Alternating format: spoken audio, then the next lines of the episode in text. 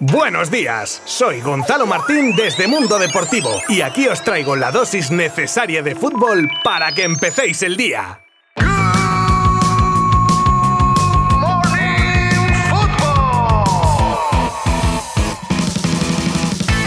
Muy buenas, queridas amigas, queridos amigos, oyentes todos de este podcast que de lunes a viernes os trae la información más destacada del mundo del fútbol. Hoy jueves 14 de julio, como os adelantaba ayer, tenemos primer amistoso del Barça 2022-2023 y confirmaciones de fichajes en el equipo culé y también otras operaciones que se están cocinando. El dardo de un recién llegado a la liga como Witzel a Courtois, noticias sobre el futuro de Isco, un troleo con una imagen de Haaland y más cosas que trataremos detalladamente los próximos minutos. Os habla Gonzalo Martín desde Mundo Deportivo. ¡Comenzamos!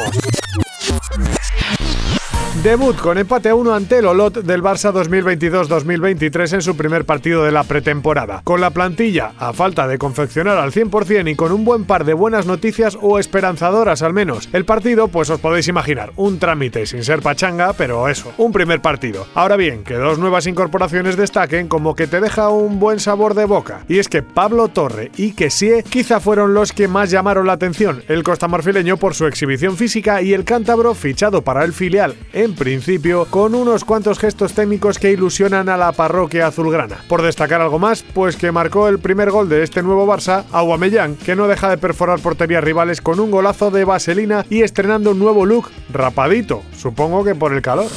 Pues como os comenté ayer, Rafael Díaz Belloli, Rafiña, ya es jugador del Barça y ayer ya pudimos verle cuando aterrizaba en la ciudad condal, alegre como un niño con zapatos nuevos. Y no es para menos porque el Leeds, que tenía las jugosas ofertas de Chelsea, Tottenham y Arsenal cercanas a los 75 millones, ha mirado por el jugador para que vista de azulgrana hasta 2027 por las cifras que ya os contaba ayer, 58 millones fijos más 7 en variables. Mención también especial a Deco, representante del jugador, que supo ejercer presión correctamente para que al final estuvieran todos contentos.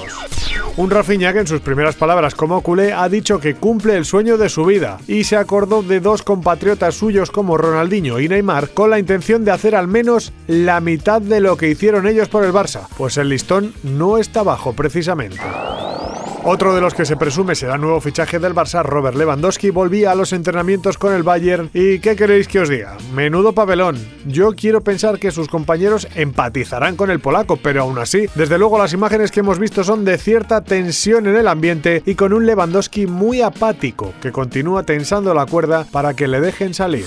Otro que presiona desde la gira en Estados Unidos de su equipo es César Azpilicueta, aunque de manera distinta, todo hay que decirlo. Capitán del equipo, una década en Stamford Bridge y su intención de salir de muy buenas maneras de uno de los equipos de su vida. El Barça cree que ya es el momento de la ofensiva por el Navarro y cuenta con el pacto que ya tenía desde la antigua propiedad del club de dejarle salir ante una oferta azulgrana. Se dice que las negociaciones no avanzan porque el equipo inglés quiere cubrirse las espaldas ya que con las salidas de Rudiger y Christensen, si dejan salir sin un recambio a Azpilicueta y a Marcos Alonso, se quedarían con un agujero defensivo bastante importante.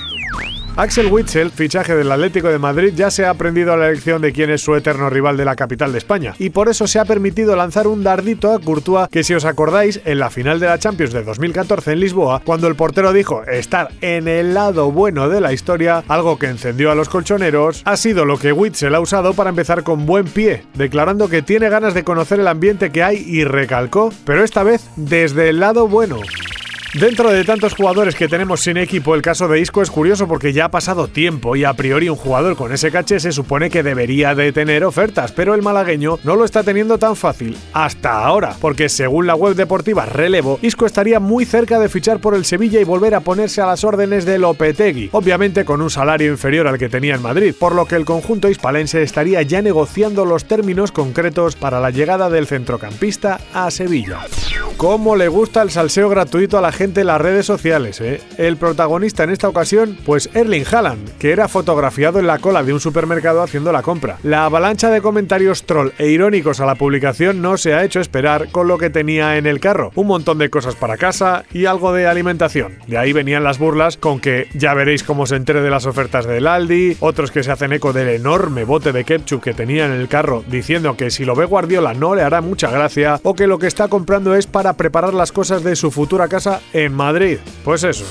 Os he contado ya que Mesut Özil había sido apartado del Fenerbahce desde marzo y que habían tomado la decisión de darle boleto, así, literalmente. Bueno, pues al contrario que Isco, ni 48 horas ha tardado en encontrar un nuevo destino. Lo que dure ya es otra cosa, pero equipo ya tiene. Y es que ha firmado con el Istanbul Basaksehir, Creo que lo he dicho bien. Y lo ha hecho oficial en sus redes sociales. A sus 33 años seguirá dando guerra en el mundo del fútbol.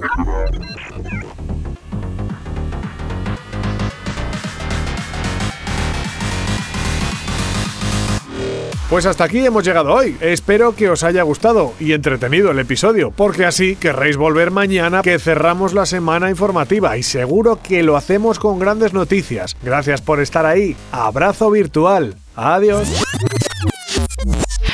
Mundo Deportivo te ha ofrecido Good Morning Football, la dosis necesaria de fútbol para comenzar el día.